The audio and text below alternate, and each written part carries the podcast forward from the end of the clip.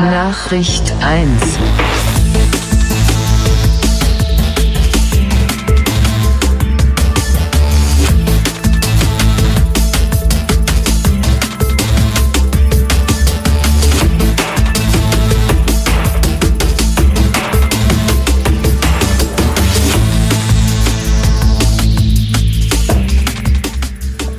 Sternzeit 71442,5. Ihr hört den Dialog in der Sendung, in der ich nicht nur mit mir selber, sondern auch mit anderen spreche. Mein Name ist Sven Tauers und ich bin heute in Lüneburg bei Malte Reckendrees. Hallo Malte. Moin Sven. Ah, ich werde immer wieder mal gerne gefragt, wie triffst du oder wie triffst, wie stellst du den Kontakt zu den Leuten her, mit denen du dich unterhältst? Ähm, das war damals ganz am Anfang, wo ich mit der Geschichte angefangen habe. Natürlich erstmal hörst du dich so in deinem Umfeld um, in deiner Blase, den Leuten, die du so kennst. Ähm, bei dir war es tatsächlich der klassische Weg, den ich mittlerweile gehe, über Twitter nämlich. ähm, Fremde Leute übers Internet kennenlernen. Bestalken, genau, richtig. Was vor 20 Jahren ganz, ganz gruselig war, Leute übers Internet kennenzulernen. Und ähm, Dir folge ich bei Twitter schon ewig und zwar bin ich damals auf dich aufmerksam geworden, um das mal so ein bisschen vorwegzunehmen, erst die Story. Du bist bei Twitter der Mann mit dem Klavier. Ja. Weil, also, wenn ich, wenn ich noch gar nicht kennt, bei Twitter äh, nennst du dich R2D2. Mit einer etwas anderen Schreibweise, ja. als man vielleicht von Star Wars oder so kennt. Ist das, genau. kommt der Name daher? Ist das so ein bisschen davon angelehnt? Das kommt definitiv daher, ja. Okay. Ich weiß auch gar nicht mehr, wieso ich den Namen ausgesucht habe, so geändert habe damals, aber aus irgendeinem Grund, das habe ich jetzt auch schon, weiß nicht, sechs Jahre oder so, ja, ja, ja. den Nutzernamen. So, ja. und du äh, bist, oder, oder mal bei Twitter hat man dann oft gesehen, oder habe ich oft gesehen, dass du oft in der Innenstadt sitzt, auf einem Hocker, vor einem Klavier und Klavier spielst. Das ist richtig. Für die Leute. Ähm, so wie ich das mitbekommen habe, immer oder oft in Dortmund?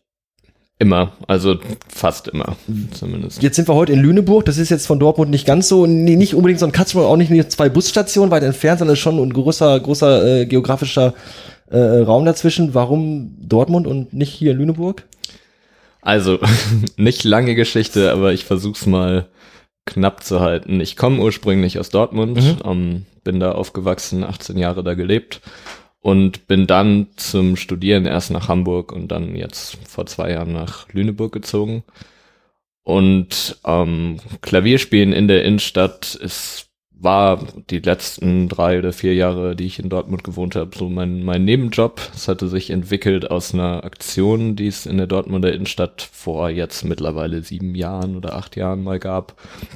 Um, Spiel mich von einem Klavierhaus organisiert, wo einfach überall in der Stadt Klaviere rumstanden. Mhm. So einfach so.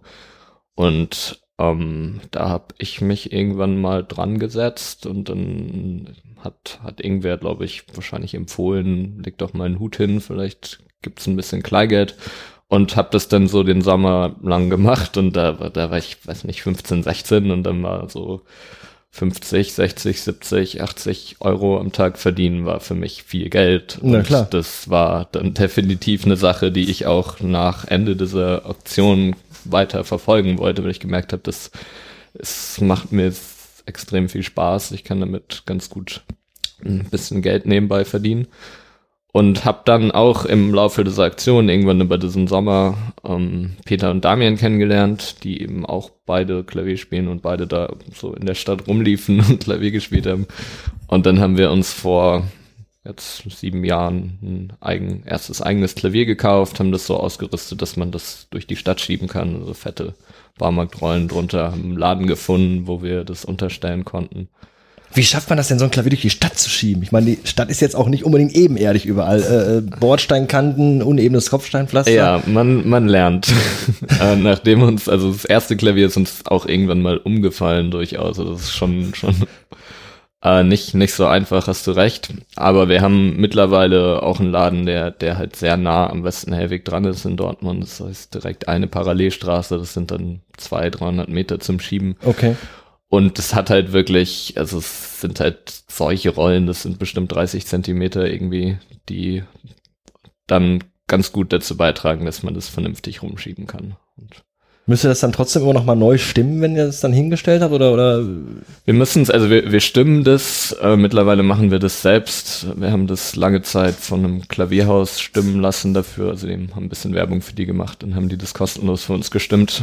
Ähm, aber jetzt das Klavier, was wir gerade haben, das ist ein bisschen besser. Wir haben ein neues Klavier gesponsert gekriegt und das stimmen wir ja so monatlich mindestens.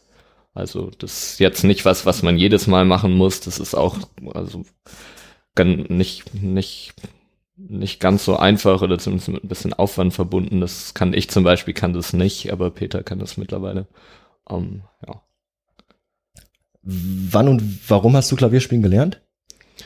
Uh, wahrscheinlich, weil meine Eltern mich dazu gezwungen haben. Echt? So dieses typische klassische, ja, der ganz, Sohn lernt jetzt Klavier. klassisch. mein, mein, ich habe Klavier gelernt, mein Bruder hat Klavier gelernt, also ganz klassisch Klavierunterricht gehabt als Kind.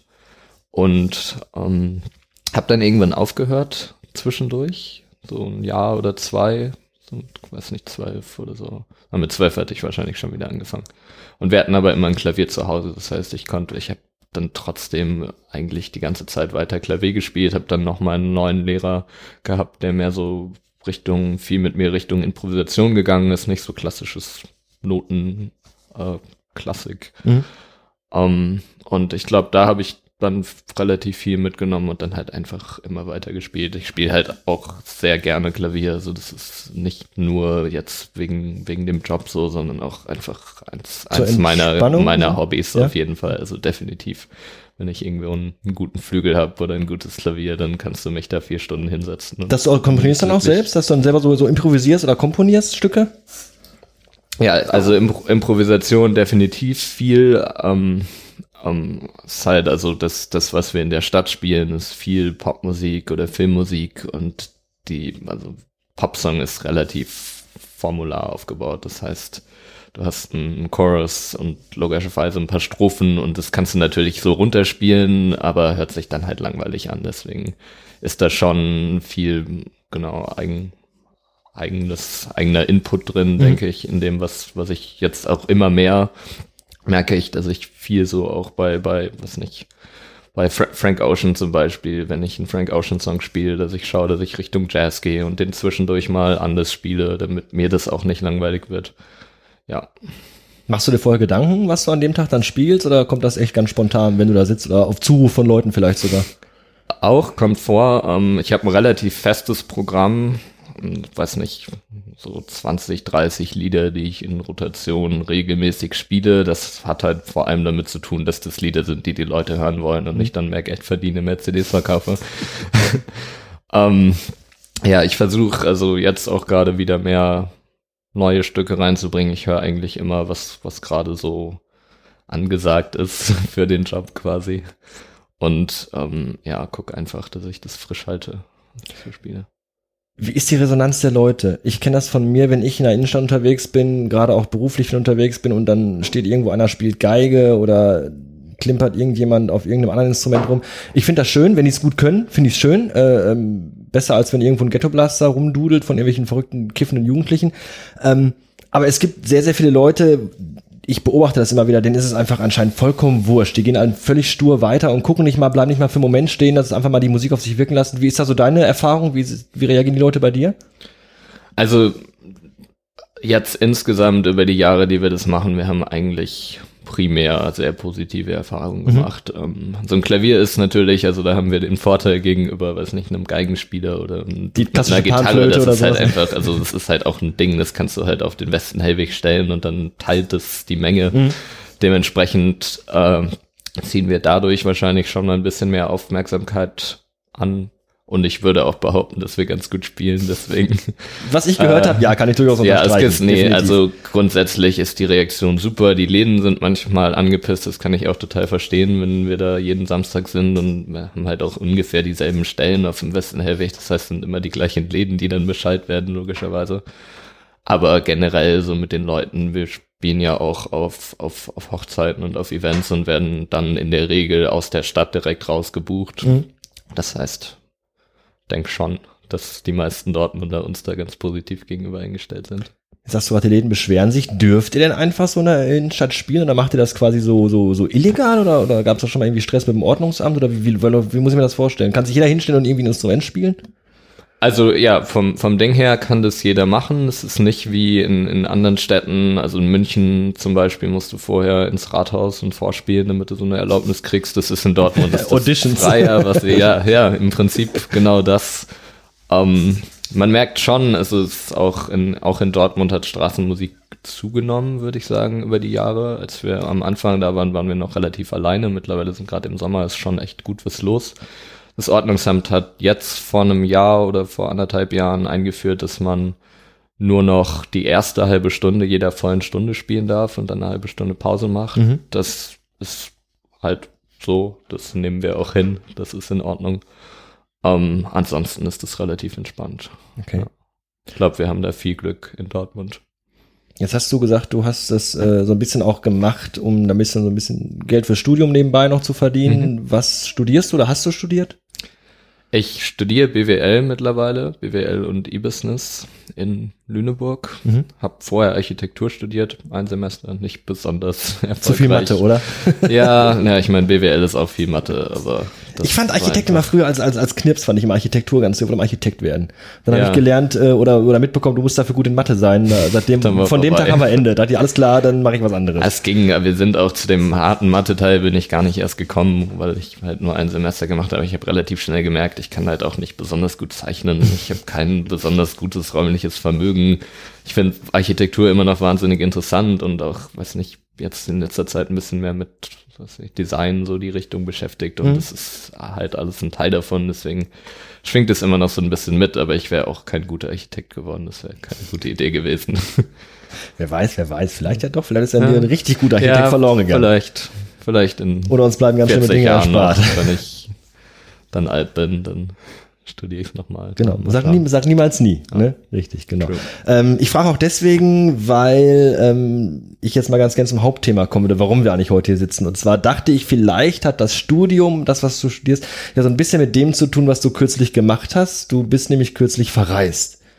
Und zwar nicht an die Nordsee und auch nicht nach Spanien an den Strand, sondern du warst in Indien. Genau, in Indien und Nepal. Was hat dich denn dahin verschlagen? Vor allem, du warst auch nicht irgendwie ein Wochenende da oder auch nicht, nicht zehn Tage oder so, sondern du warst drei, drei, vier Wochen? Ja, also sieben sogar insgesamt, siebeneinhalb fast. Okay.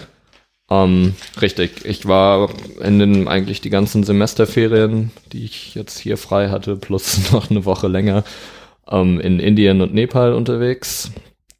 Ähm, bin rumgereist, hauptsächlich. Warum? Einfach, boah, ich, ich wollte schon immer mal nach Indien. Das stand lange auf der Liste und ich war, wollte auch jetzt wirklich mal länger alleine weg. Das war auch definitiv eine Sache, die ich. Du warst alleine, unternehmen- ganz Genau, alleine? ich war allein, also bin alleine los und Okay. habe dann unterwegs Leute aufgegabelt. Wow. Ähm, ja, aber prinzipiell war einfach Indien war lange drin bei mir im, so im, im Kopf schon, also schon seit Jahren eigentlich, dass es ein Land ist, das ich auf jeden Fall jetzt bald mal in Angriff nehmen will. Und dann hat es zeitlich ganz gut gepasst, nichts zu tun gehabt, die Semesterferien. Also habe ich mich entschieden, kaufe ich mir ein Flugticket und flieg mal hin. Wie viel hast du da im Voraus geplant? Wie viel Gedanken hast du dir gemacht? Wohin fliege ich? Wo bin ich dann? Und was mache ich als nächstes? Und wo steige ich ab? Äh, nichts, quasi. Ernsthaft? Jedenfalls nichts, ja. Das, also für meine Verhältnisse. Ich bin normalerweise, also ich plan, wenn ich gra- gerade reisen, plane ich eigentlich weit im Voraus, habe alle, alle Spots, die ich sehen will, rausgeschrieben, bin top informiert über die Bedingungen, über das Autofahren, weiß nicht, tausend, tausend Sachen immer. S- Ähm, das habe ich bewusst diesmal nicht gemacht. Äh, im, Im Nachhinein war es auch zu spontan. Ich bin sogar, also ich bin komplett ohne mir ein Hotel zu buchen nach Delhi geflogen, bin um drei Uhr nachts da angekommen, musste dann mit dem Taxi zum Hotel fahren und habe logischerweise viel mehr für das Hotel bezahlt, als eigentlich nötig gewesen wäre. Und dementsprechend ähm, scheine ich, also zumindest ein paar Sachen hätte ich, hätte ich vorher durchaus durchplanen können, aber ich bin tatsächlich erstmal einfach Rucksack, Rucksack alles rein und, und losgeflogen. Ich wusste ungefähr, na, ich wusste ungefähr, wo, wo ich hin will, aber ich hatte keine, keine feste Route. nichts zu tun. Bist also losgeflogen von hier und warst dann nachts um 3 Uhr in Neu-Delhi. genau. Ja. Was, hast, was macht man nachts um 3 Uhr in Neu-Delhi, wenn man da ankommt? Oh, Wie, wie ist Neu-Delhi nachts um Hotel 3 fahren. Uhr? Oh, also der, der Flughafen ist, ist noch, naja, verhältnismäßig westlich. Das ist auch, also das Terminal, wo ich angekommen bin, war relativ modern.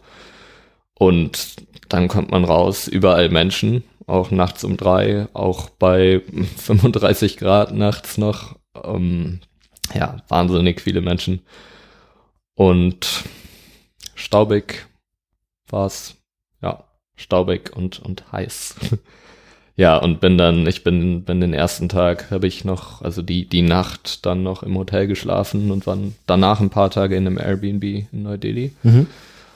Ähm, genau, und bin dann quasi also am, nächsten Morgen vom Hotel ins Airbnb rüber. Ähm, das war cool, also super cooler Dude, ähm, weiß nicht, bestimmt schon, ich glaube, der war 70 oder 75 oder so und hat halt sein, sein Haus quasi, oder das Haus seiner Eltern vermietet. Ähm, und der, der war wirklich, also der war, war super lieb, hat mir die, die Stadt gezeigt und alles, super viel mit mir gequatscht, viel über Indien geredet, der hat, hat in den USA gelebt länger, deswegen ähm, viel auch so über diese Expat-Kultur. Mhm. Ja, und ansonsten habe ich mir die ersten paar Tage in Indien hauptsächlich Delhi angeschaut. Mm, Größtenteils dann auch alleine? Ja, also du, du bist also quasi, wenn ich mir, ich stelle mir das dann so vor, du stehst dann morgens in deinem Airbnb auf und ziehst dich an und packst dir deinen Rucksack ein, Getränke, Essen, bisschen Geld und dann was macht man dann? Man kennt die Stadt ja wirklich überhaupt gar nicht. Hast du dir einen Stadtplan geholt, bei Google geguckt oder dir einen Reiseführer geholt? Oder wie hast du auch nur ansatzweise geguckt, was mache ich denn heute? Wo kann ich denn hin? Also Wo werde ich vielleicht ermordet, wenn ich da aus Versehen meine, mal meine abbiege? Go-to, Go-to-Dienste für sowas, äh, wenn ich, wenn ich unterwegs bin, sind immer TripAdvisor als, Mhm. als erstes und, und Foursquare. Das sind so die Sachen, wo ich dann erstmal schaue, okay, was gibt's denn überhaupt in dieser Stadt? Ich hatte also, wenn ich, wenn ich sag, ich bin spontan hin, ohne was zu gucken, ich hatte vorher schon mal gegoogelt, was Delhi ist, also hatte so zumindest ganz groben Überblick. Und ähm, ja, habe dann zumindest die ersten beiden Tage relativ spontan immer entschieden, worauf habe ich, hab ich Lust. Super, super Wetter die ganze Zeit, logischerweise. Ähm, einfach, weiß nicht, blauer Himmel, fünf Tage am Stück, 35 Grad, wird halt wahnsinnig heiß tagsüber. War dann den ersten Tag, glaube ich, im, ja, bin, bin in den Park gefahren. Ähm, in Indien auch, also es ist sowieso ein Ding in ganz Indien und auch in Delhi ganz extrem sind halt überall Tempelanlagen. Das heißt, ich habe mir ein paar von den alten Tempeln angeschaut. Ähm, war so an der Haupt-Shopping-Area, bin da mal rumgegangen am, am Regierungspalast ist das, glaube ich, also im Regierungsgebäude. Das hat mir mein Haus gezeigt, die, die Area, das war ziemlich nice. Ja, und bin so die ersten zwei, drei Tage einfach rumgefahren, hab mir alles angeschaut. Viele Fotos gemacht. Viele Fotos gemacht, ja. Eigentlich zu viele. Ich wollte, wollte das bewusst ein bisschen einschränken, aber im Endeffekt macht man drin doch die ganze Zeit Fotos. Hast du dir irgendwie auch, äh, weiß nicht, Notizen gemacht, so eine Art Reisetagebuch geschrieben, irgendwie deine Gedanken zu Papier gebracht oder ins iPhone getackert oder in, in den Laptop oder so? Wie, wie viel Elektronik hast du überhaupt mitgehabt? ähm, na, ich, ja, ich hatte meinen Laptop mit, den, weil ich auch für die Uni noch was machen musste. Dann später, also das habe ich in Delhi nicht gemacht, aber Laptop, iPhone und Notizen habe ich mir nicht gemacht, aber dafür habe ich Twitter. Also Man, es gibt ja Leute, die sagen dann, ich, ich bin für vier Monate oder, oder vier Wochen oder so im Ausland. Ich mache direkt einen Blog und äh, äh, poste Ja. jeden Tag meine Erlebnisse, damit ich was für mich und für später habe oder so. Nee, ich meine, Twitter ist ein gutes Tagebuch für mich. Es, ähm, ich twitter ja auch echt viel, gerade wenn ich unterwegs bin. Um, deswegen halte ich mich daran. Ich war auch vorher ja schon, schon mal länger unterwegs. Ich habe in Brasilien gewohnt, zwei Monate vor Hm. zwei Jahren. Aber für einen Blog wäre ich zu faul. Zumindest für so eine, so eine, also nur für eine Reise. Es müsste dann schon eine, eine längerfristige Sache sein. Bisschen mehr Commitment. Nee, aber getwittert habe ich viel. Also kann man sich schon einiges, einiges zusammenreimen. Ja, ich habe ja auch so ein bisschen was rausgeschrieben, damit ich so ein bisschen so, so, so, so Eckpunkte habe, an denen ich mich jetzt so ein bisschen langhangeln kann, so an deiner Reise, wenn man so will. ähm, was nimmt man sich zu essen mit, wenn man in Nordin unterwegs ist, beziehungsweise was isst man denn dann so da? Also mitnehmen ist sch- schwierig. Es gibt halt, also, nee, die Inder essen halt absolut nicht wie wir, logischerweise. Das heißt, so, so ein Brot zum Beispiel ist eine Sache, die, also schon in einer gewissen Form, aber zumindest so in der Form, in die die wir sie kennen, weiß nicht, eine Stulle mit, mit Käse drauf, ist halt nicht, nicht, überhaupt nicht Tradition. Das heißt, ich konnte mir viel zumindest nichts ein, was ich jetzt einfach aus dem Airbnb hätte mitnehmen können. Aber es gibt halt wahnsinnig viel Streetfood. Das ist also ein sehr großer informeller Sektor, weil kannte ich aus Brasilien schon, war in Indien auch genau dasselbe. Halt, dann kannst du in jeder Ecke irgendwie was kaufen. Und genau, habe mich auch so ein bisschen durch die, ja, durch die Straßen, Straßen Stände gegessen. Um, was war denn auch? Ich hatte am ersten Tag hatte ich so geile Kartoffelstückchen irgendwie und dann mit einer Zitronen, Zimt, Pfeffer, Gewürzmischung irgendwie drauf. Mhm. Super lecker. So, also viel so, so Kleinigkeiten, dann, weiß nicht, Garlic Naan nennt sich das. Das ist so ein dünnes Fladenbrot quasi mit, mit Knoblauch, ordentlich Knoblauch drauf. Auch super lecker, habe ich mich Tage von ernährt gefühlt. Ähm, ja, viel, also viel unterwegs, eigentlich nur unterwegs gegessen. Jetzt sind wir ja alle so typisch deutsch und wir kennen das ja in Deutschland, wenn hier irgendwo Streetfood Festival ist, dann kommt vorher das Ordnungsamt mit vier Leuten und äh, rennt mit der Lupe durch das ganze Ding durch. Wenn irgendwo nur ein Staubkorn ist, darf der Wagen gar nicht erst aufmachen. Jetzt stelle ich mir so in meinem Kopf, jetzt habe ich, ich war noch nie in so einem Land wie Indien und jetzt kennt man sowas aus irgendwelchen Filmen oder, oder irgendwelchen Serien. Ich stelle mir das dann wirklich so vor, Neu-Delhi, riesige Stadt, groß, voll, viele Leute, überall wird gewuselt, überall stehen irgendwelche Stände, es dampft, brutzelt, qualmt. Wie, wie, wie ist das denn? Wie ist denn da selber so die Hemmschwelle, jetzt sich einfach irgendwo hinzustellen und einfach irgendwas zu nehmen, von irgendwem was zu essen und das dann so, so in seinen Körper reinzustecken? Hm. Also bei mir Klar, ist sie Hunger, offensichtlich gering, weil ich, ich habe das sehr regelmäßig gemacht, ja. obwohl ich, obwohl ich wusste, dass die hygienischen, also das siehst du ja auch sofort, die hygienischen Bedingungen sind halt absolut nicht vergleichbar. Ja. Ähm, aber der, der Tipp, den ich vorher gelesen habe und den ich auch in Indien verfolgt habe, ist halt einfach zu schauen, wo die anderen in der hingehen und essen. Also wenn, wenn eine lange Schlange da ist, dann kann man in der Regel davon ausgehen, dass das gutes, äh, besseres Essen ist.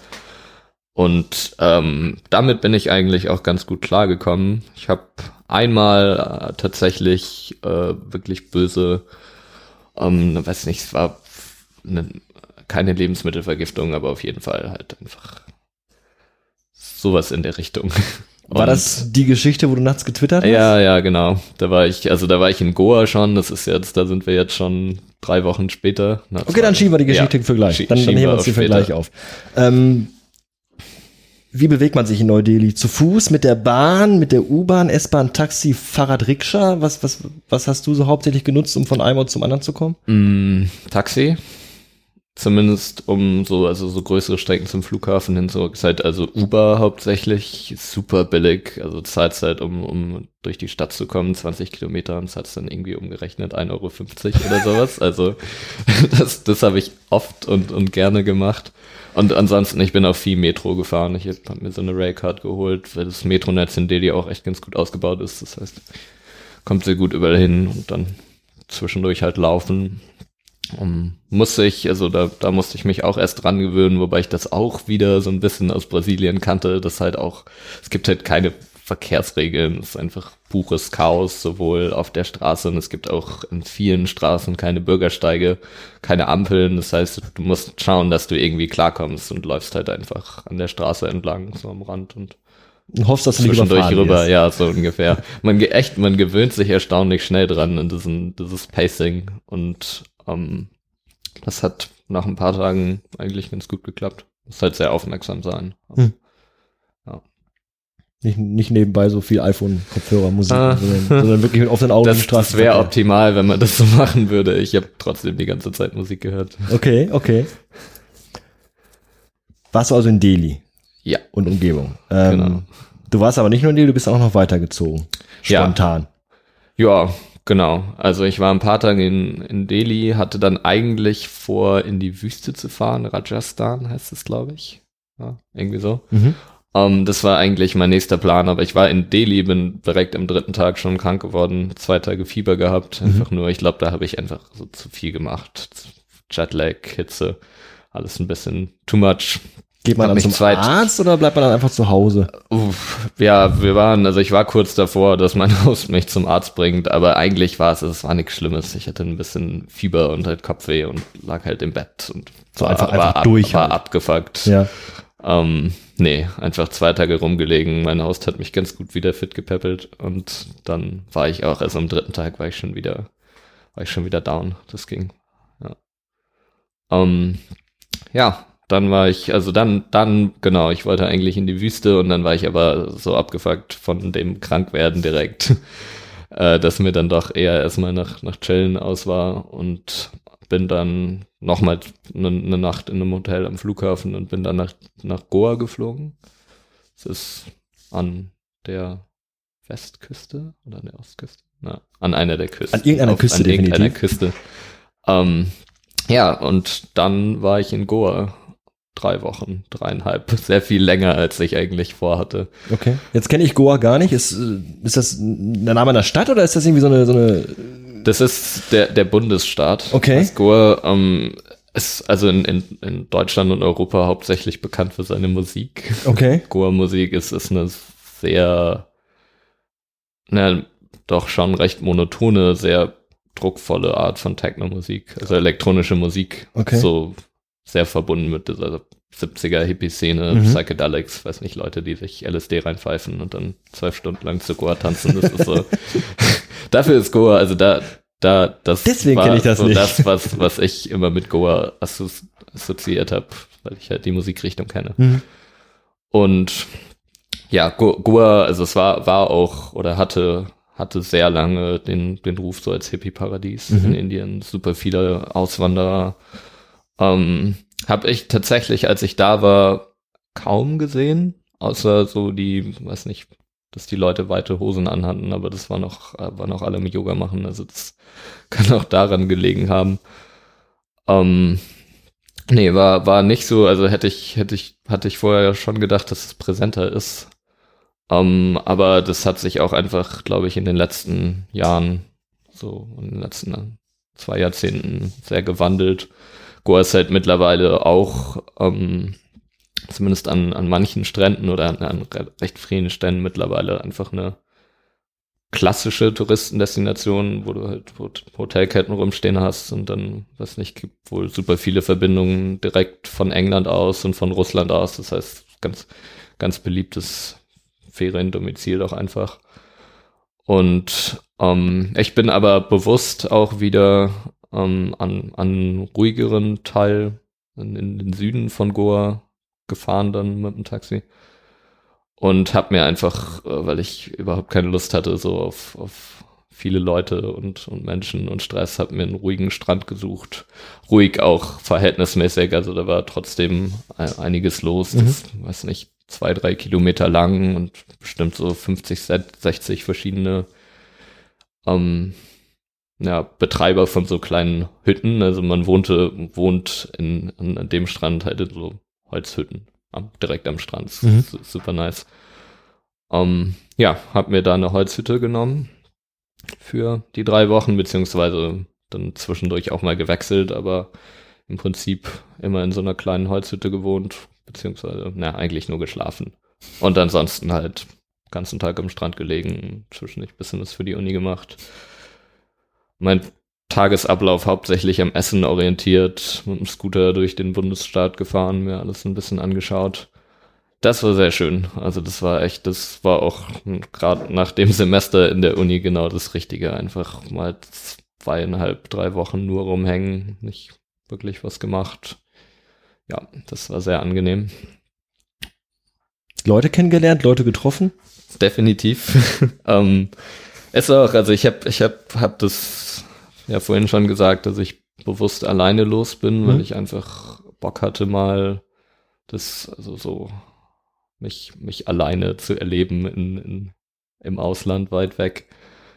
Und äh, das wird aber auch schnell langweilig. Also so die ersten fünf Tage oder so habe ich, habe ich irgendwie alleine rumgegammelt in, in Goa und das war auch, war auch schön, war auch entspannt, aber dann war mir langweilig. Dann habe ich, ähm, weiß nicht, glaube zwei, zwei Briten beim, beim Fußballspielen, äh, beim Fußball gucken getroffen, kennengelernt aus, aus unserem Dings Dude so ungefähr so alt wie ich, bisschen älter, glaube ich, aus London und sein Onkel, die da im Urlaub waren. Und ähm, die waren schon noch mit einem anderen Engländer befreundet, der in Amsterdam wohnt, aber schon ewig. Und mit denen habe ich mich dann die letzten zwei Wochen eigentlich sehr regelmäßig. Wir hatten eine ganz, ganz coole Gruppe, glaube ich, aus eben, also uns, uns vieren und dann der Betreiber, der, der indische Betreiber des, der Hütten, in dem wir waren. Das ist, ist meistens so Hütten und ein kleines Restaurant dran. Also Mhm. der Betreiber von diesem Komplex. Äh, mit, ja, mit dem viel gemacht und ansonsten einfach so als, als Gruppe, weiß nicht, rumgesessen, Bier getrunken, durch die Gegend gefahren, an anderen Stränden gesessen, Bier getrunken. ja, Einfach so mal das Leben leben lassen. Einfach, voll, ja, einfach das hängen war lassen. super, also es war echt maximal entspannt. Ja. ja. Ähm, du bist in Indien auch Zug gefahren, habe ich gelesen. Bin ich. Und ähm, zwar nicht, nicht kurz, sondern ich habe gelesen 18 Stunden. Ja, nein, ja, wollte ich, wollte ich. Okay. wollte ich dreimal machen. Ähm, hab dreimal dann meine Verbindung wieder canceln müssen. Ähm, einmal, weil ich mich dann doch für eine andere, also für ein anderes nächstes Ziel entschieden hatte. Wollte ich eigentlich, genau, ich wollte eigentlich erst nach Hampi weiter. Das ist auch so Tempel, also alte Tempelanlagen, die man wohl ganz gut ein paar Tage mit dem Scooter erkundigen kann. Aber bin dann ähm, doch nach, ähm, nach, ah, nach Kalkutta weitergeflogen. Und dementsprechend sind alle Zugreisen, das war auch eigentlich eine Sache, die ich unbedingt machen wollte. Also so stundenlang mit dem Zug durch Indien fahren, hatte ich mir so vorgestellt, habe ich leider komplett nicht gemacht. Mhm. Ärgere ich mich jetzt auch ein bisschen. Hätte ich durchaus, irgendwie hätte ich's, hätte ich's einplanen können, auf jeden Fall. Ähm, nee, ich bin einmal Zug gefahren, da war ich dann in, in Darjeeling, das ist auch wieder ein bisschen später in der Timeline. Da, wo der Tee herkommt. Ja, da wo der Tee herkommt. Ja. Genau, ich bin, äh, bin von, von Goa, bin ich nach Kalkutta, war da eine Woche, auch super coole Stadt, hat mir wesentlich besser gefallen als Delhi, muss ich sagen. Warum? Weiß nicht, entspannter, Mhm. also auf der Verhältnismäßigkeitsskala entspannter, soweit man das über Indien sagen kann, aber ja, definitiv entspannter als Delhi. Auch nicht ganz so heiß, bisschen andere, ja, andere Luftfeuchtigkeit, andere Temperatur. Fand ganz tropisch eigentlich zwischendurch. Ähm, super schönes Apartment auch, also da, wo ich gewohnt habe, das war super cool. Total offen mit so einer, weiß nicht, wie so eine Hollywood-Schaukel, aber drin, Mhm. die dann so, wo man einfach vorm Fenster rumhängen hängen konnte. Und ja, nee, war einfach, keine Ahnung, hat sich besser angefühlt. Chai Waters gab's da, ja, mit der, also mit Abstand der beste Tee, den ich bisher getrunken habe in meinem Leben. Mhm. Ähm, sind halt, also Chai Wallers sind eben die Händler, die an den Straßen rumstehen und Chai verkaufen. Chai-Tee ist ein sehr milchiger, sehr süßer Tee. Und wir hatten einen bei uns um die Ecke, der nicht nur, das, also es hat, hat mir mein, mein, äh, der, der, der Dude, der mit mir im Airbnb war, hat mir das hinterher erzählt, der hat eben nicht nur das, also die Straßenparzelle, quasi den Bürgersteig, da wo er war, gemietet, um Scheiß zu verkaufen, sondern auch um da zu schlafen. Also es ist wohl ähm, auch sehr, sehr common da, dass es halt einfach so bei den Scheiwallers, dass sie sowohl da arbeiten als auch da übernachten und der war halt dann dementsprechend äh, quasi, zumindest tagsüber quasi immer da und bin da und runter, hab mir so einen kle kleinen Pot Chai geholt. Mhm. Das war ja, das habe ich noch, noch sehr gut in Erinnerung. Auf ah, ja, fantastische Mangos gegessen. Irgendwie, weiß nicht, es war mehr so ein Hintergrundgefühl, würde ich sagen. Ich habe auch nicht wahnsinnig viel mir angeschaut in Kalkutta. Mehr so, also schon ein bisschen, aber mehr so vor mich, mich hingelebt, aber das war angenehmer. So. Und dann bin ich von Kalkutta nach der Woche relativ ereignislos, bin ich ähm, nach Darjeeling weitergeflogen, beziehungsweise nicht direkt nach Darjeeling, aber dann irgend, irgend so ein Re Regionalbahnhof, auch schon wieder vergessen, am, am Fuß, Fuße vom Himalaya quasi nochmal zwei, drei Stunden raus. Da hat mich dann wieder ein neuer Airbnb-Haus mit dem Auto abgeholt. Wir sind vier Stunden lang die Berge hochgefahren oder fünf.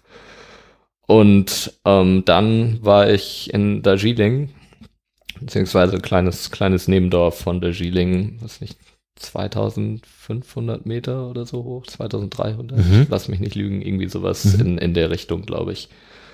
Ähm, ja, kleines Haus über dem Hang direkt, ähm, super schön. Also das war echt auch Darjeeling, super coole Stadt. Hab mir eine Teeplantage angeschaut, bin da mit diesem Toy Train, da bin ich dann tatsächlich Zug gefahren. Also es, es gibt's ziemlich, ja doch schon auch in Indien eine bekannte Touristenattraktion, dieser Zug, ist halt so eine kleine Bimmelbahn, die aber auf eben auf diesen 2500 Metern, also den ganzen Weg hochfährt und dann da auch zwischen den kleinen Dörfern rumfährt. Und das habe ich gemacht und ja, war dann ein paar Tage oben in den Bergen. Im Himalaya. Im Himalaya, genau. Das ist der Himalaya ja wirklich groß. Das ist ja nicht, wenn man, wenn man so hört Himalaya, denkt jeder sofort irgendwie an den Mount Everest äh, auf 8000 Metern Höhe. Aber ich habe natürlich gibt es da viel mehr als nur diesen einen Berg, aber ich habe von dir Bilder gesehen, äh, auch bei Twitter, wo du wirklich, äh, wo nur noch dein Gesicht frei ist, der Rest ist einfach nur noch in, in, ja. in Jacke und Schal und Mütze verpackt. Äh, wirklich auf einem Berg oben, äh, Schnee drumrum. Also du warst schon wirklich auch weit oben, oder? Genau, also ich war zuerst in Darjeeling, das ist auch noch in Indien, also indische Seite vom Himalaya, obwohl da auch äh, primär Nepali leben. Und bin dann nach, da war ich auch nur drei Tage, glaube ich, bin dann 20 Stunden lang mit dem Bus von der, also kurz hinter der nepalesischen Grenze ähm, nach Pokhara gefahren. Mhm. Also quasi das andere Ende von Nepal, einmal so den Himalaya entlang. Mhm. Und ähm, von Pokhara habe ich dann den letzten Hauptpunkt meiner Reise quasi gestartet, die letzten drei Wochen ähm, und bin im Himalaya wandern gegangen. Also Darjeeling war mehr, um mir dieses Dorf anzuschauen und ein bisschen die Umgebung und ähm, bin dann aber in Nepal tatsächlich von, von Pokhara aus die Annapurna-Runde, nennt sich das, gewandert. Ja. Und da bin ich, wenn, um wieder auf das Foto sprechen, zu sprechen zu kommen, da rührt dieses Foto her, das ist halt ähm, eine, eine Runde durch das Annapurna-Massiv. Äh, Annapurna, ich glaube Annapurna 1 ist der siebthöchste Berg der Erde oder sogar. Mhm. Wahrscheinlich auch irgendwas in den Top 10 auf jeden Fall. Auch eine, einer der gefährlichsten, habe ich neulich gesehen. Relativ viele Bergsteiger, die dann nicht mehr runterkommen. Okay. Ähm, aber diese Annapurna-Runde geht halt einmal um das, ja, so halb um das Annapurna-Massiv rum, quasi. Und daher kommt dann auch dieses Foto. Auf, ich glaube, dann auf 5500, 5400 Metern ist die höchste Stelle dieser Runde. Überquert man den, den Pass quasi und da kommt, kommt das her, ja. Das hast du aber schon vorher geplant, dass du dahin willst, weil du musst natürlich dementsprechend auch Sachen einpacken. Ne? Festes ja. Schuhwerk, eine Jacke wäre vielleicht nicht verkehrt das, oder so. Ähm, Trifft man da viele Touristen, Leute, Menschen oder sind da mehr Einheimische? Wie muss ich mir das vorstellen? Okay, eins, eins nach dem anderen. Ja. Ähm, also ich, ich hatte, das hatte ich tatsächlich geplant. Also das hatte ich, ich hatte ursprünglich nur Indien im Kopf hab dann aber einfach so also rumgegoogelt vorher, was kann ich denn in Indien so machen? Und hatte dann auch gesehen, naja, das ist ja der Himalaya und auch wieso nicht noch nach Nepal rüber, wenn ich schon mal da bin, Zeit dafür habe. Und hab dann, ich glaube, YouTube-Videos gesehen von Leuten, die halt diese Runde wandern, ein bisschen gegoogelt und es galt schon, also es gilt auch immer noch als eine der schönsten Wanderrouten, die man so machen kann. Mhm und war da dann relativ schnell hooked und habe gedacht, okay, das, das mache ich auf jeden Fall. Ähm, ja, genau, ich habe auch dementsprechend gepackt, nicht so gut, wie ich es wahrscheinlich hätte tun sollen. Ich habe primär für Indien gepackt, aber habe halt auch schon Sachen für die Berge dabei gehabt. Äh, feste Schuhe zum Beispiel nicht. Das wäre im Nachhinein wahrscheinlich gar keine so schlechte Idee gewesen. Ich bin den ganzen, ganzen Weg in Sneakern gewandert. Ja, ähm, ging Haben auch, die das gehalten? Ging auch, ja. Grad, Möchtest also, du die Marke nennen, dass das eine Qualitätsmarke ist, die was ja, aushält? Ja, also, das sind meine alten Nike-Sneakers, die sind super. Also die habe ich schon schon aufs Glastonbury mitgenommen letztes Jahr, was, hm? wo wir komplett untergegangen sind. Ach nee, Quatsch, da hatte ich Dinge. Ja, ich habe sie mitgenommen, hat die ganze Zeit Gummistiefel an. Stimmt nicht ganz. Also, aber nee, das das Primavera. Also sie haben auch schon Festivals mitgemacht von einem Jahr. Das heißt, die sind sehr. Jetzt fallen sie gerade auseinander, aber waren sehr lange sehr widerstandsfähig. Mhm. Ähm, das ging. Also das, das bereue ich eigentlich nicht, die genommen zu haben, weil, hm, was nicht, von den Leuten, mit denen ich unterwegs war, haben so viele echt anstrengende Blasen gehabt und alles. Und ich, ich hatte auch eine kleine am Anfang, aber ansonsten hat es, war das super angenehm zu laufen. Also da ärgere ich mich eigentlich nicht, wobei die letzte Etappe, da komme komm ich gleich auch noch zu, dann schon, also da war halt gut, gut Schnee, gut vereist, da wäre es wahrscheinlich klüger gewesen. Tracking Poles hätte ich auf jeden Fall, also wenn ich nochmal wandern gehe, was bestimmt vorkommen wird, dann nehme ich definitiv so, so Nordic Walking Stöcke mit. Mhm. Das hat mir schon gefehlt, gerade am Ende, wo es halt echt dann auch glitschig und gefährlich war. Aber generell, das ging ganz gut. Ja. Ähm, ja, Leute getroffen, auch wieder auf, auf der Runde relativ fix. Ähm, ganz gut dadurch, dass es halt, also es ist eine, eine bekannte Wanderroute.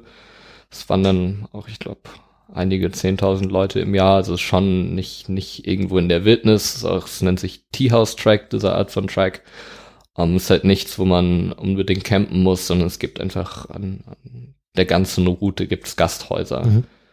So, und dadurch, dass ähm, die Etappen, die die meisten Leute laufen, sich relativ stark ähneln. Also es gibt halt Reiseführer, logischerweise. Ich bin, ich glaube, ich bin eine Wiki-Travel-Etappe gelaufen, ähm, eine, eine Wiki-Travel-Itinerary.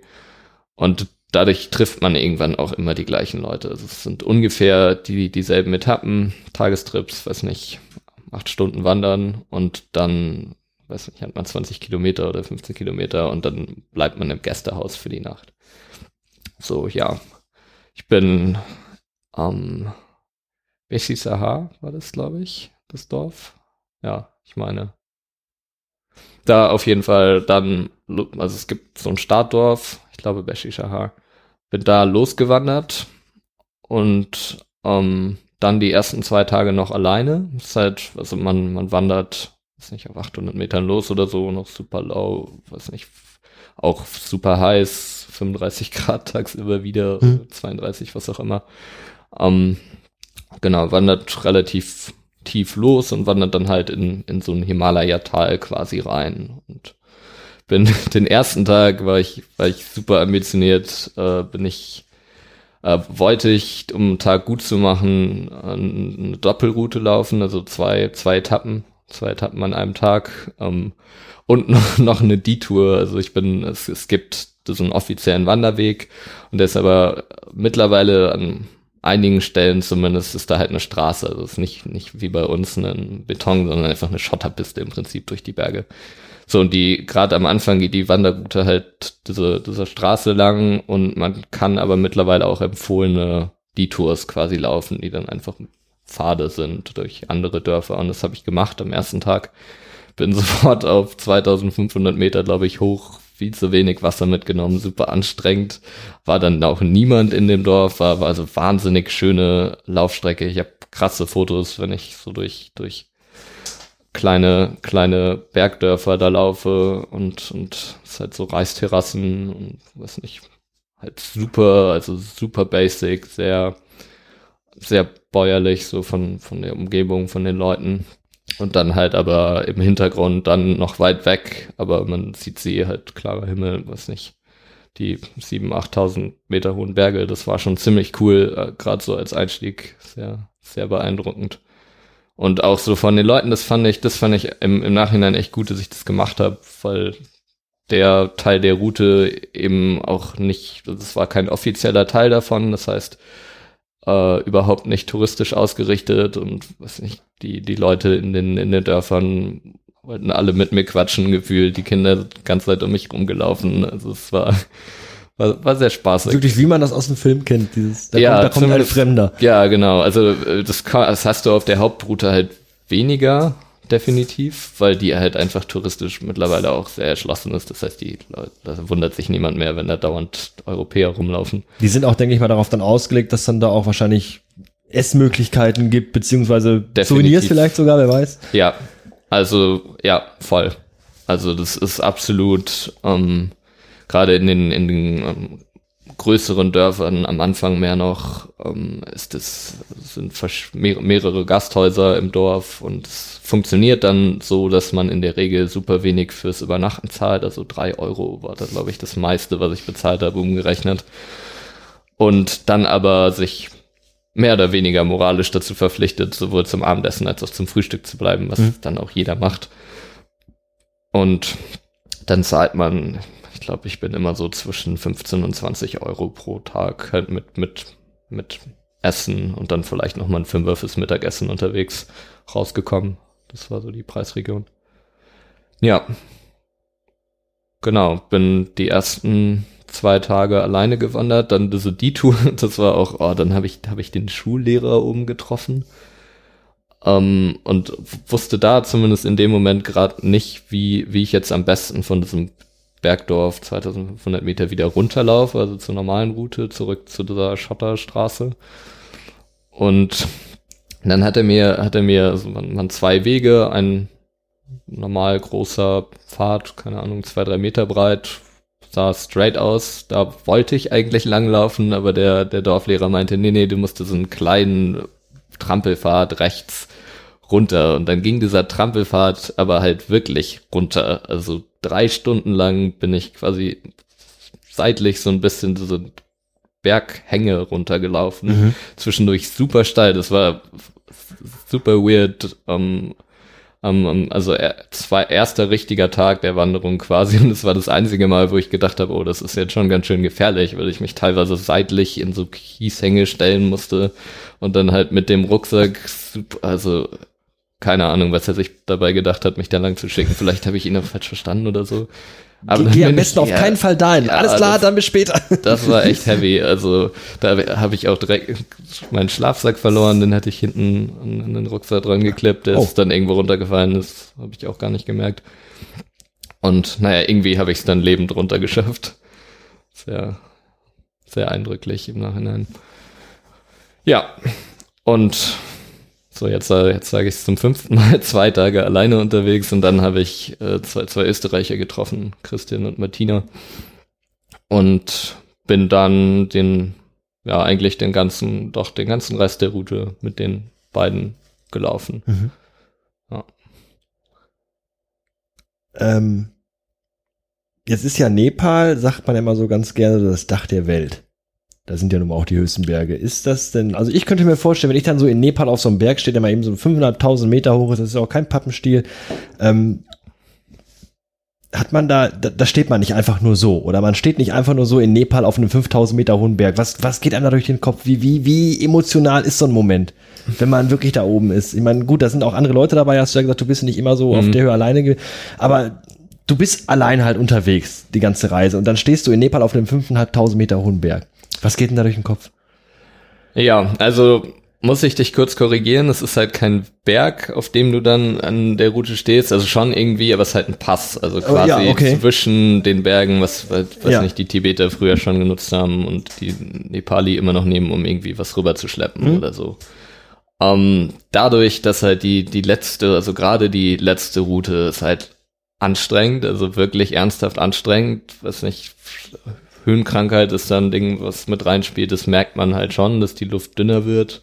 Macht auch vorher dann ähm, schon, also ich glaube drei oder vier Tage vorher macht man Rest Day, wo man halt einen Tag in einem Dorf bleibt und dann auch wirklich da ist und sich akklimatisiert und ist auch ein, also Höhenkrankheit ist auch ein Thema, über das man dann irgendwann die ganze Zeit redet, gefühlt jedenfalls. Ähm, das spielt da mit rein.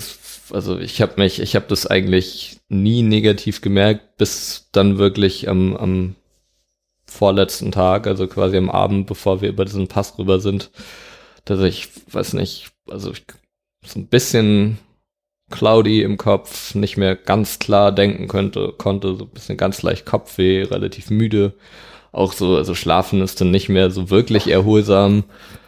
Und dann, weiß nicht, steht man, steht man morgens um vier auf, draußen sind minus 20 Grad oder minus 15 Grad, alles vereist, alles verschneit, dunkel und läuft halt, man, also man, man steht so früh auf, weil ab mittags die Winde auf dem Pass wohl so stark sind, dass man dann nicht mehr drüber laufen kann mhm. oder sollte.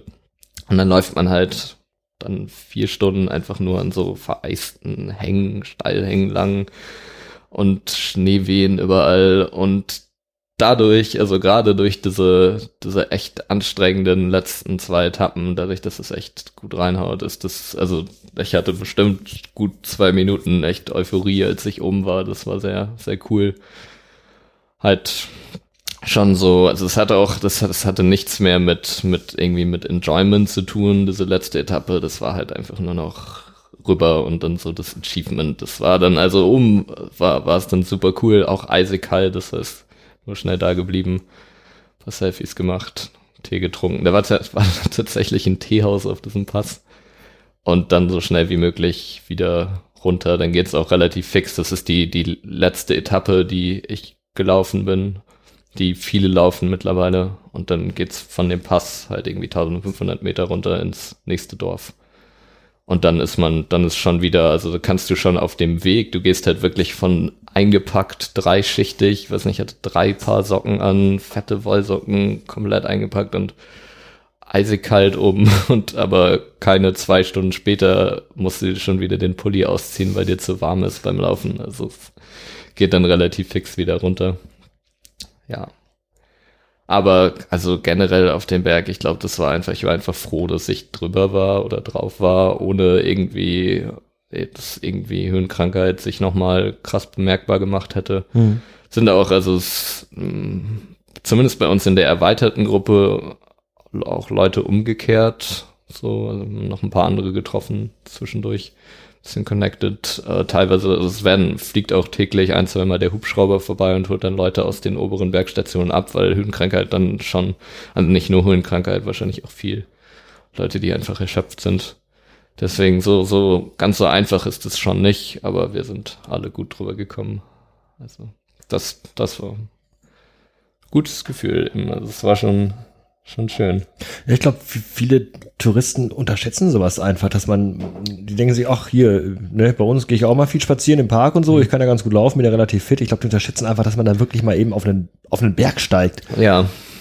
Ja, stimmt. Wobei auch, also hatte ich zumindest das Gefühl, dass halt so, so klassische Touristen, sage ich jetzt mal, weiß nicht, so Typ, mein, mein Klischeebild von Pauschaltouristen, das war da schon gar nicht mehr vertreten. Also es waren schon Leute, entweder die, also nicht Leute wie ich, die irgendwie jetzt, weiß nicht, Bock hatten, das zu machen und jetzt, weiß nicht, irgendwie ein Abenteuer gesucht haben oder so und dann halt auch einfach viele, die regelmäßiger wandern gehen oder irgendwie schon mehr so aus der aktiven Ecke, würde mhm. ich behaupten. Aber ja, klar, also selbst, selbst davon ähm, werden sicher einige dabei sein, die das unterschätzen. Ich muss auch sagen, ich habe es unterschätzt, glaube ich. Ja, ja, also definitiv. Um, ähm, ich hatte das nicht. Ich, ich meine, ich hätte es natürlich auf dem Schirm haben müssen eigentlich. Ich hatte mich zumindest über diesen Track relativ gut informiert, aber dass, dass ich also zum Beispiel Tracking Poles brauchen könnte, weil weil der Boden vereist ist und man an, an Steilhängen langläuft, das war mir nicht so klar vorher.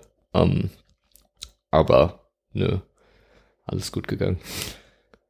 Jetzt erkennt man natürlich in solchen, solchen ähm, Bereichen ganz klar den Einheimischen und den Touristen.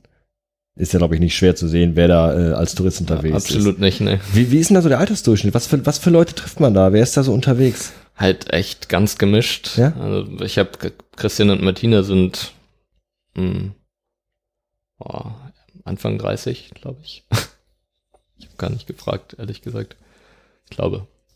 Und ähm, sonst halt, also viele, wie gesagt, so aus der, aus der Wandererecke schon eher, um, weiß nicht, so 40 würde ich sagen, war schon, schon der Durchschnitt, aber eben auch durchaus Leute, die, ich bin 23, also Leute, die so alt sind wie ich. Ich mhm. habe am Ende nochmal, also nach dem, nach, nach der Passetappe quasi habe ich nochmal neue Leute getroffen, beziehungsweise den Tag vorher im, im, im Highcamp nennt sich das, schläft man das letzte Mal auf, ich glaube, 4800 Metern. Und dann hat er doch auch nichts zu tun, wenn man da ist. Wandert acht Stunden, wandert aber auch um sieben los, sieben Stunden. Das heißt, spätestens um zwei oder um drei bist du im Gasthaus und sitzt dann halt rum. Machst halt eigentlich nichts anderes außer Buch lesen, Karten spielen, gibt kein WLAN, nichts.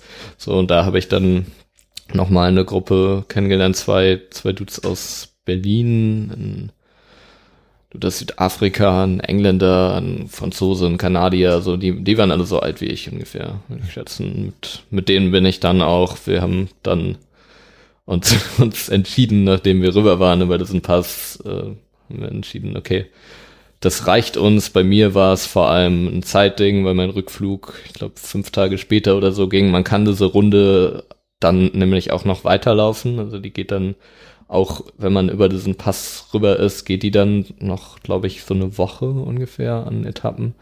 Das haben wir nicht mehr gemacht. Das ist wohl mittlerweile auch dadurch, dass die Straße auf der Seite vom Berg nochmal eine Ecke ausgebauter ist und da mehr, mehr Jeeps, mehr Trucks langfahren, ähm, ist das wohl mittlerweile fast schon üblich, dass viele nach dieser Passetappe oder dann irgendwie zwei, drei Dörfer später aufhören. Mhm. Und mit denen bin ich dann mit, mit dieser Gruppe, das war ganz, ganz witzig auch. Zu, zu sechs haben wir uns einen Jeep gemietet, sind zurückgefahren nach Pokra und waren dann nochmal drei Tage, glaube ich.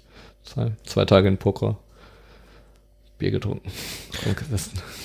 Aber es ist tatsächlich so, du kannst wirklich, wenn du, wenn du diesen, diesen, diesen, diesen Weg da gehst, diese, diesen, diese, diese Route, ähm, wenn du halbwegs fit bist und deine sechs, sieben, acht Stunden am Tag marschierst, dann hast mhm. du wirklich immer diesen Anlaufpunkt, dass du jeden Abend in irgendeiner Absteige ankommst, dann da bleiben kannst, dich sammeln kannst, regenerieren kannst und am nächsten Tag wieder weiterziehen kannst. Also es ist nicht, dass du jetzt irgendwann sagst, oh Gott, wenn ich es jetzt aber nicht schaffe, dann äh, muss ich heute Nacht hier in einer, in einer Felsspalte übernachten. Nein, nein. In, in so einem also Sack die, die sind auch, die, die Gasthäuser sind halt so regelmäßig auf mhm. der Route, dass das würde ich mal behaupten, fast unmöglich ist. Also okay. es ist selten, dass man länger als zwei Stunden wandert, ohne dass ein Dorf mit einem Gasthaus vorbeikommt. Mhm. Das ist was sehr gut ausgebaut. Und auch, also ich persönlich fand es sehr angenehm, zumindest irgendwie eine Hütte zu haben und ein bisschen was zu essen. Ich könnte, also ich kann mir auch durchaus vorstellen, wenn ich nochmal nach, nach Nepal komme, irgendwann dass ich dann eine abgeschiedene Route, abgeschiedene Route machen. Aber das erfordert dann logischerweise eine ganz andere Art von Vorbereitung, Zelt, Essen, Porter etc. Und dass man so dieses Gästehaus-System hat, das fand ich schon sehr angenehm. Mhm. Wird halt eiskalt trotzdem, also auch in den Zimmern. Ich habe halt, wie gesagt, meinen Schlafsack am, am zweiten Tag direkt verloren und äh, habe dann auch die letzten Tage nur noch in Klamotten mit zwei Decken drüber geschlafen und es war trotzdem kalt. Also es ist halt echt, es wird halt asozial kalt irgendwann gerade nachts, wenn man so auf 3.000, 4.000 Metern ist. Nicht mehr so spaßig, aber wie muss man sich denn da so ein Gästehaus vorstellen? Haben die Strom? Haben die fließendes Wasser? Wie, wie viel, wie viel Annehmlichkeit gibt's da? Also ja, Strom, Strom gibt's schon, wird primär, es gibt sogar WLAN bei den meisten. Ewig langsam, aber Strom gibt's, ähm, wird primär zum Handy aufladen benutzt von den meisten. Ähm, ansonsten halt sehr traditionell, viel Holzkonstrukte oder dann später viel so, so Steine aufeinander, mhm. aber nicht irgendwie Backsteine oder so, so kleine, flache Steine, mhm. einfach ewig hochgestapelt. So sehen die Häuser da ungefähr aus. Mm, ja, sehr, sehr basics, gibt gibt auch überall die, dieselbe Karte im Prinzip in den Restaurants. Dalbat ist das äh, nepalesische Nationalgericht, glaube ich, sogar. Das ist so eine Mischung aus äh, Reis, dann Curry, also eine Curry, eine Soße will ich jetzt nicht sagen, Currysuppe im Prinzip, aber eine kalte, die man, wo man dann halt den, den Reis reindippt und dann irgendwie Kohlgemüse oft, ein bisschen schärfer in der Regel, Kartoffeln also viele kleine, kleine Bestandteile des Gerichts auf einer Platte. Das äh, haben wir viel gegessen. Ansonsten Dumplings auch, also Momos heißen die in Nepal. Um, ja, aber sehr, sehr einfach, logischerweise. Also e, Nepal ist, ist ein armes Land, äh, ist auch nochmal, glaube ich, zumindest vom GDP her ärmer als, als Indien. Mhm. Wobei ich das Gefühl hatte, also es, es hat sich nicht so arm angefühlt. Es war halt sehr, sehr rudimentär alles. Es nicht, gibt, gibt zum Beispiel auch keine westlichen Toiletten, teilweise keine heiße Dusche, also gerade so die letzten. Ähm, aber es ist nicht, also in Indien ist halt wirklich viel, gerade in den Städten halt viel so in, auf die Fresse Armut. Also wirklich viel Obdachlosigkeit, logischerweise, viel, viele Bettler. Ähm, Das war in Indien, äh, in Nepal nicht so stark. Aber es ist natürlich trotzdem, also es, man merkt schon, dass die Verhältnisse echt einfach sind. Weiß nicht, vorletz, vorletzter Tag, also bevor wir ins Highcamp sind, das Gästehaus, hatten sie auch irgendwie, irgendwas war kaputt und dann hatte das ganze Gästehaus nur einen Ofen und es war halt eisig kalt nachts und ich weiß nicht, alle 80 Leute in diesem Gästehaus saßen in einem Raum um diesen Ofen rum. Und, ja. So, also schon sehr einfach, kann, kann da keine luxuriösen Annehmlichkeiten erwarten in der Regel.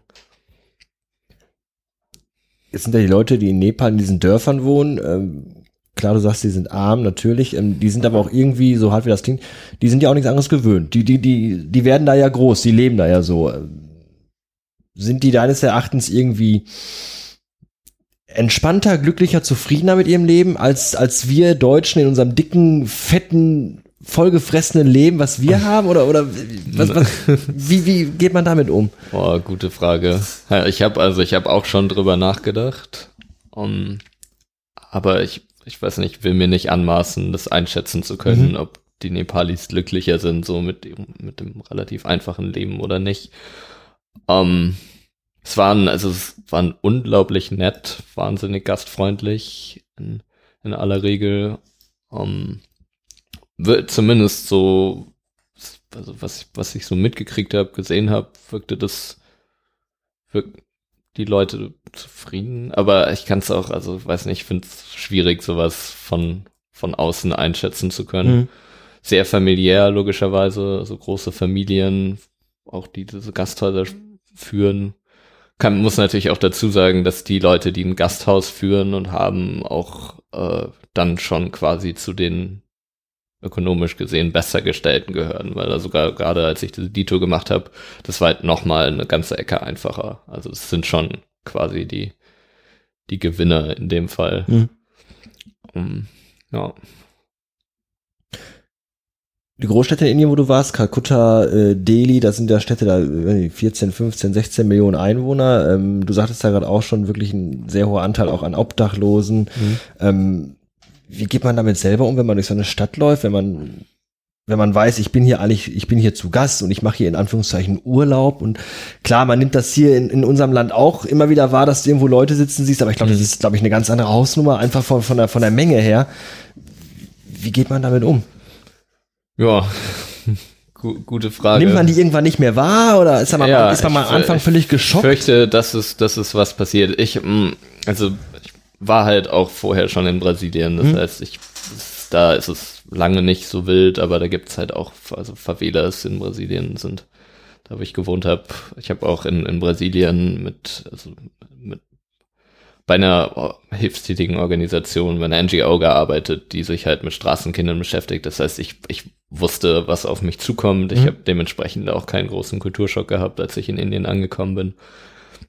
Aber definitiv, also das ist ähm, ja im beeindruckend erstmal, jetzt nicht im positiven Sinne, sondern da bleibt einfach ein Eindruck. Ja, das ja. bleibt definitiv hängen weiß nicht, ich kann mich noch gut an, an die Taxifahrt dann vom Hotel zum Airbnb erinnern, als ich angekommen bin im Delhi am, am Tag. Und halt einfach also unglaublich viele Menschen überall. Es, es spielt sich, das muss man halt auch sagen, spielt sich halt auch viel mehr so an den Straßen ab, das Leben. Also, das habe ich auch, als ich diese Busfahrt gemacht habe, 20 Stunden von, von Indien nach Nepal. Es war die ersten sechs Stunden, habe ich nur aus dem Fenster geguckt, weil sich den kompletten Weg lang, diese ganze Straße lang, war voll mit, mit Shops und Dorfleben und, und weiß nicht, allem, was so passiert. Ja. Und genau, sehr, sehr viel, das ist so, das, das, was bei mir hängen geblieben ist. Also too much von, von allem mhm. gefühlt. Mhm. Also gerade, gerade in Delhi, Delhi war extrem, was das angeht. Das fand ich dann schon auch anstrengend am Ende. Um, ähm, Du warst krank zwischendurch. Richtig krank. Ja, nein. Du hast quasi naja. angedacht, äh, äh also wenn man das so verfolgt hat, ich habe dich ja dann wirklich tatsächlich bei Twitter so ein bisschen verfolgt, ja. die, die, die, die äh, letzten Wochen und Tage, ähm, da kam nachts echt so ein Hilferuf. Ja. Thema Dehydrierung. Wie lange kann man ohne Wasser überleben? Ja, oh Gott, ja. Ich, ich weiß auch gar nicht mehr, was ich genau getwittert habe, aber irgendwie so. Ich genau, ich glaube, ich habe getwittert. Ich kann es dir, glaube ich, tatsächlich äh, vorlesen, ja. wenn du möchtest. Äh, ernsthafte lies Frage. Wie gefährlich ist Dehydrieren bei Erbrechen? Ich kotze mir seit Stunden die Seele aus dem Leib und habe bis morgen früh keine Möglichkeit, an Trinkwasser zu kommen. Ja, das war auch, also im Nachhinein auch einfach super dumm. Waren, ich glaube, wir waren was essen an dem Tag und ich, ich, ich habe ich hab so Lamm, Lamm, ne? Nicht Koteletts, aber so Rippchen, Lammrippchen gegessen. Mhm. Und ich hatte, ich glaube, ich hatte mit Mittag schon irgendwas Fettiges und wahrscheinlich, ich glaube, ich, ich glaube, das Essen war nicht schlecht. Das lag nicht daran. Es war auch ein relativ gutes Restaurant. Ich glaube, es war einfach zu viel. Ich habe einfach zu viel gegessen und dementsprechend lag ich dann irgendwann nachts, ich weiß nicht, hatte schon in weiser Voraussicht eine Tablette genommen, aber lag halt die ganze Nacht wach und habe gekotzt, weil mir einfach nicht fit war und ich habe dummerweise kein Wasser im Zimmer gehabt und mitten in der Nacht hat halt auch alles zu, also keine Möglichkeit gehabt, irgendwie an Wasser zu kommen. Ja, aber denn nicht irgendwie Waschbecken, Dusche, Toilette, weiß er nicht was? Kann, kannst, kannst du nicht machen, also es macht es nur noch schlimmer. Trink, Trinkwasser ist, äh, Kranwasser ist nicht, nicht nicht kein Trinkwasser in Indien. Okay. Also das okay. wird, wird überall wird davon abgeraten. Echt? Das soll man bloß nicht machen. Das, das Kranwasser da trinken. Es schmeckt, also ich, ich bin auch, ich glaube irgendwann, wenn ich zum, zum, was nicht zum Ausspülen beim Zähneputzen und so, es schmeckt halt auch nicht. super eklig. Also hättest du also wirklich tatsächlich irgendwo in den Shop rennen müssen, um dir eine, eine ja, Flasche zu holen. Ja, und es war halt mitten in der Nacht. Das war auch, ich meine, im Nachhinein super dumm. Ich hätte mir einfach zwei Flaschen Wasser ins Zimmer stellen können, als noch alles aus. Wäre gar kein Problem gewesen, aber ich habe es halt einfach vercheckt lag dann rum, mir war schlecht, hab halt gemerkt, okay, bin, bin nicht ganz fit und hat genau hatte dann überlegt, ob ich ins Krankenhaus fahre. Ich habe den, den einen englischen Dude, mit dem wir unterwegs waren, geschrieben. Der hat mir dann am nächsten Morgen, nachdem er die Nachricht gelesen hat, um, um sieben oder so dann Wasser vorbeigebracht. Ich war dann im Endeffekt, war ich einfach die Nacht wach und hab rumgelegen und was weiß ich, mich elend gefühlt. Es war dann, ich war auch war dann müde am nächsten Tag, aber war nach zwei Tagen war ich wieder auf den Beinen. Also mhm. es war im Endeffekt nichts Schlimmes. Es war einfach nur eine selbstverschuldete, sehr ungünstige Situation in dem. Fall. Ja. Okay, also dramatischer als es vielleicht im Endeffekt, weil es las Fall. so, oh Gott, der hat kein ich Trinkwasser, ja. vielleicht sitzt er irgendwo im Dschungel in der Wüste. Ich, ich neige auch, ich meine, Twitter ist auch immer irgendwie eine, eine Kunstform, zumindest für mich, da neige ich auch gerne zur Übertreibung, glaube ich. Wobei das in dem Moment schon, schon, schon, ernst gemeint war. Also mir ging es wirklich nicht gut. Und ich hatte ernsthaft Sorge, dass ich vielleicht dehydriere, aber auch nicht jetzt so, so akut, sondern eher so, okay, lieber, ich bin da dann vorsichtig. Aber ins Krankenhaus fahren war mir auch, also keine Ahnung, dann hätte ich mir ein Taxi nehmen müssen, schweineteuer und wäre dann zwei Stunden erstmal zum Krankenhaus hingetingelt und das war es mir dann auch nicht wert. Hm. Hast du Kontakt gehabt in Indien mit Ärzten, mit Krankenhäusern irgendwann im Laufe deines, deiner Zeit dort mal? Mm. Nö. Gar nicht. Ja, das ist doch, ist doch eigentlich erfreulich. Das ja. Also in, indirekt, um, ähm, paar, paar Leute von uns waren beim, beim Höhenkrankheit-Talk in einem der größeren Dörfer auf, auf der Route. Das hat, hatte ich eigentlich auch vor, aber ich hatte das Gefühl, ich bin eigentlich äh, gut informiert. Ich bin, kann, kann sehr obsessiv sein, was so, so Sachen angeht, was ich, eine Höhenkrankheit oder so, habe ich dann alles zugelesen, was es gibt, mhm. sämtliche ärztlichen Studien zu dem Thema, was machen, machen sollte, wenn man betroffen ist, was passiert, ja. Deswegen, nein, sonst alles, alles gut verlaufen. Wie muss man sich in den Großstädten, so in, in, in Neu-Delhi oder so, wie muss man sich denn da so die, die, die Kultur, so die Popkultur vorstellen? Haben die, ist das irgendwie westlich angeglichen? Weil wenn man sich Japan anguckt, natürlich ist Japan irgendwo ein völlig anderes Land, aber irgendwo verfolgen die jungen Leute da trotzdem die gleichen Interessen, die wir ja auch haben. Wie ist das in so einem Land, in Indien? Gibt's da Punkte, hm. wo du sagst, okay, kenne ich von Deutschland oder kenne ich aus Europa oder ist es wirklich alles komplett fremd? Hm. Weiß nicht. Also schon definitiv eine, eine komplett eigene Kultur. Mhm. Also das hundertprozentig, ich kann, ich kann immer ganz gut mit Brasilien vergleichen, mhm. aber Brasilien hat natürlich auch eine sehr eigene Kultur, aber ist auch, also Pop, Popkulturmäßig auch, hatte ich das Gefühl, sehr amerikanisch, zumindest in Teilen. Mhm. So, und das hat man in Indien überhaupt nicht. Also das ist eine komplett eigengewachsene, auch eine riesige Kultur, logischerweise super religiös, ähm, ewig viele Tempel und, und Feiertage und so, weiß nicht, traditionelle Musik ist ein großes Ding. Auch, also auch Indien hat auch einen, einen großen eigenen Musiksektor quasi. Es ist auch Popmusik, aber anders, viel aus den Bollywood-Filmen raus, die Musik. Um, nee, ist schon, also glaube ich, fast eins der Länder, die so am weitesten wechseln kulturell von mhm. dem, was wir hier haben, so in den ganzen weiß nicht, in der Sprache alleine ist halt im, im Indien immer noch viel so Kolonialenglisch. Das heißt super blumig, gerade so bei Werbesachen. Das ist super witzig. Ich hätte eigentlich mehr Fotos von diesen Werbeplakaten machen sollen. Da hätte man gute Memes rausbasteln können. ähm, halt super blumige Sprache, ewig bürokratisch, dann so im, im offiziellen Sinne. Um, halt viel, genau, viel aus dieser, aus der Kolonialherrschaft von den Engländern hängen geblieben. Ähm, ja, definitiv sehr, sehr eigen, sehr distinctive in der okay. Kultur. Himalaya war die letzte Tour? Dein letzter, dein letzter Reiseabschnitt quasi? Genau. Ähm, von da aus bist du dann wieder zurück nach Delhi, um von da aus mit dem Flieger nach Deutschland zu kommen, oder? Ja, ich bin, oh, das war, das war auch nochmal ein Akt. Ich bin von, von Pokra, wo wir dann die letzten Tage noch als, als Sechsergruppe einfach rumgehangen haben, ähm, bin ich mit dem südamerikanischen Dude, mit dem ich zusammen war, weil der auch nach Kathmandu musste, sind wir mit dem Bus nach Kathmandu gefahren.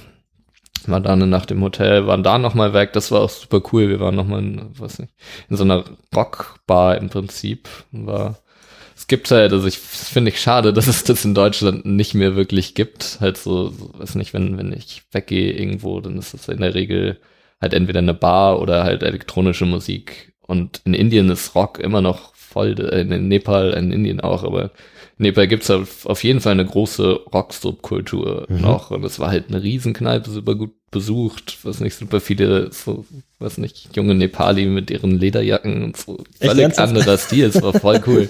Ich habe das sehr gefeiert. Und dann war, war so Open Mic mäßig und weiß nicht, in Deutschland würde das, glaube ich, sofort zerstört von Leuten, die nach vorne gehen und Helene Fischer singen. Aber da waren, es war halt eine, es war eine wirklich gute Band und halt immer wieder gute Sänger, die halt, so, weiß nicht, so Rockklassiker gesungen haben. Das, das fand ich cool. Ja, das war, war ein sehr schöner letzter Abend. Und bin dann von da genau nach Delhi geflogen. Ähm, war am Flughafen, war nochmal essen in meinem alten Hotel, paar Bier getrunken und dann zurückgeflogen zurück. Was trinkt man da für Bier? Vor allem auch in dieser Rockkneipe. Was gibt's da für Bier? Ah, oh, warte, ich weiß es eigentlich. Kingfisher. Kingfisher habe ich viel getrunken. Mhm. Kingfisher ist eine, eine indische Biermarke. Ich habe eigentlich fast nur Kingfisher getrunken. Um, ja, ist ein, ich glaube auch ein indisches Bier, meine ich. Geschmacklich so ganz anders oder, oder nö, irgendwas Vergleichbares? Oder süffiges Bier einfach? Ja, nö, schmeckt also es ist nicht, nicht so herb wie, was nicht, ich finde Astra relativ herb zum mhm. Beispiel. Ja, richtig. Frischer, ähm, eher so, oh, was ist denn ein guter Vergleich? Hm. Heineken. Okay. Ja, Heineken Karlsberg, so die Richtung, fast besser. Ich, also Kingfisher mochte ich echt gerne, das habe ich gerne getrunken. Mhm. Gutes Bier. Und dann nach Delhi und dann zurück. Genau. Dann, ja, paar, also ich, ja, wie gesagt, Flughafen umgesessen, was gegessen und dann, ähm, ja, acht, sieben Stunden, acht Stunden zurückgeflogen nach Frankfurt, dann nach Berlin. Sieben, sieben Wochen warst du da? Ne? Ja. Einmal so, ziemlich, ziemlich genau. Einmal so rundherum quasi. Ja. Jetzt warst du auch schon in Brasilien gewesen, das heißt, du warst auch schon mal woanders, außer in, in unserem schönen Land hier unterwegs. Und ähm, trotzdem ist ja, wie du gerade selbst sagtest, Indien nochmal kulturell eine ganz andere Hausnummer, wirklich mhm. quasi so ein Handkantenschlag. Ähm, was, was nimmt man da mit? Was nimmst du selber mit nach sieben Wochen Indien? Boah, also es, was ich auf jeden Fall mitgenommen habe, ist, ich habe nicht annähernd genug gesehen von Indien. Mhm. Halt wahrscheinlich auch dadurch, dass ich lange in Goa war und Goa vermutlich das untypischste der untypischste Bundesstaat ist auf jeden Fall. Um, Aber aufgrund von Strand und Hütten zum Verweilen eigentlich. Ja, genau. genau das. Ähm, ja, ich muss, also ich werde auf jeden Fall nochmal hinfliegen. Das, das ist sicher irgendwann. Und mir noch mehr, noch, noch intensiver das Land anschauen. Ich habe halt auch gemerkt, dass es reicht von der Zeit her nicht annähernd, um wirklich tiefer in die Kultur reinzukommen. Um, ansonsten, das habe ich halt auch immer, also es schwingt immer mit, wenn ich, wenn ich aus, aus Ländern komme, die nicht gerade Europa sind, dass ich sehr gerne hier bin, also sehr gerne hier lebe. Um, weil halt einfach, also, weiß nicht, wenn man gerade in Indien mit so krass unterschiedlichen Lebensstandards konfrontiert wird. Auch nicht mal nur auf dem Armutslevel, auch so, weiß nicht, Mittelschicht, obere Mittelschicht. Ist halt einfach so, wo die Lebensqualität gefühlt ist natürlich auf jeden Fall eine subjektive Sicht hier dann trotzdem deutlich höher. Und da merke ich schon, dass ich eigentlich sehr dankbar bin, in Europa leben zu können, dann die Möglichkeit habe, mir die andere Seite trotzdem anzuschauen. Das ist vielen Leuten immer nicht bewusst, ne? Ja. Das nee, also war mir klar, ich meine, irgendwie schon, aber das ist was, was, was ich so durch meine letzten Reisen eigentlich immer sehr eindrücklich mitgekriegt habe. Wenn nochmal nach Indien, dann wieder alleine? Hm, vielleicht. Oh. Ich, also ich sperre mich auch nicht dagegen, mit Freunden in, in Urlaub zu fahren. Wir hm. waren in Brasilien, waren wir auch, also da in, in unserer Gruppe quasi von Volunteers, die da gearbeitet haben, mit denen viel unterwegs und Max, ein Kumpel von mir, ist dann noch nachgeflogen, weil wir auch noch da rumgereist sind, nachdem wir fertig waren mit der Arbeit. Um, das mag ich auch, ist halt eine andere Art irgendwie zu reisen. Ich, also ich habe das eigentlich, eigentlich fand ich das, fand ich das gut, das so mal zu machen. Ich kann mir das auch definitiv vorstellen, wieder alleine irgendwo hinzufliegen. Ist auch, ist nicht, ich bin, bin nicht schüchtern. Ich glaube, ich war auch nie schüchtern, aber das hat mir nochmal, mich nochmal eine ganze Ecke offener gemacht, glaube ich. Einfach so auf Leute zuzugehen, zu quatschen. Deswegen, ja, offen, offen für, für beide, beide Varianten. Thema offen ist immer ein gutes Stichwort, wo du gerade sagtest, dass sich so eine Reise offen macht. Ähm, hast du zwischenzeitlich zwischendurch Angst gehabt, vor Verbrechen, vor Überfallen werden, vor solchen Dingen? Wie, wie, wie war das? Nee. Macht man also sich ja gar in, keine Gedanken in, in, darüber? In, in Indien ist ein extrem sicheres Land. Okay. Gerade im Verhältnis dazu, dass es halt so arm ist immer mhm. noch. Ähm, also wirklich, so Kriminalität ist nicht so ein, so ein Riesending, zumindest für mich als, als Mann. Das muss man ja auch immer sagen. Es ist, wenn, als, als weibliche Alleinreisende sicherlich anders, aber also für mich jetzt ist nicht gar keine, also nie das Gefühl gehabt, dass es irgendwie unsicher ist mhm. oder so. Was viel ist leider in Indien ist, dass sie halt versuchen, dich abzuziehen. Also es ist einfach verschiedenste Tricks, wie die Leute versuchen, an dein Geld zu kommen. Jeder will dir was verkaufen. Also wenn, wenn dich auf der Straße jemand anspricht, kannst du eigentlich grundsätzlich davon ausgehen, dass er dir irgendwie was andrehen will. Hm. Das ist, also ist natürlich schade, aber gehört halt auch irgendwie leider dazu. Also ja, das ja. ist, aber auch, das ist vielleicht ein bisschen nervig, aber nicht so, dass man sich da irgendwie angegriffen fühlt. Nächstes Ziel? Nach Indien, wo du auch, gibt's, gibt's überhaupt noch ein Ziel, wo du jetzt auch nochmal sagen würdest, da, da muss ich auch nochmal unbedingt hin, das will ich so auch nochmal. So viele, so viele. Nee, ich weiß nicht, ich bin mittlerweile auch, dadurch, dass ich viel weg war in den letzten Jahren, bin ich so ein bisschen dran gewöhnt, regelmäßig hm. unterwegs zu sein. Um, ähm, das werde ich ziemlich sicher auch beibehalten, solange meine finanziellen Mittel und meine zeitlichen Mittel das zulassen. Ich bin jetzt ab August, Ende August bin ich in Südkorea, in Seoul, im Auslandssemester. Das heißt, da dann direkt fast ein halbes Jahr, also ein Semester, was nicht Südkorea, Japan, werde ich mir auf jeden Fall anschauen. Mhm. Das heißt, das steht glücklicherweise als nächstes schon auf der Liste bald und danach mal schauen. Wenn du von da wieder zurück bist, unterhalten wir uns wieder. Ja, gerne. Alles klar. Malte, vielen lieben Dank. Stimmt einiges zu erzählen dann. Ja, gerne. Dankeschön. Schön, dass du da warst.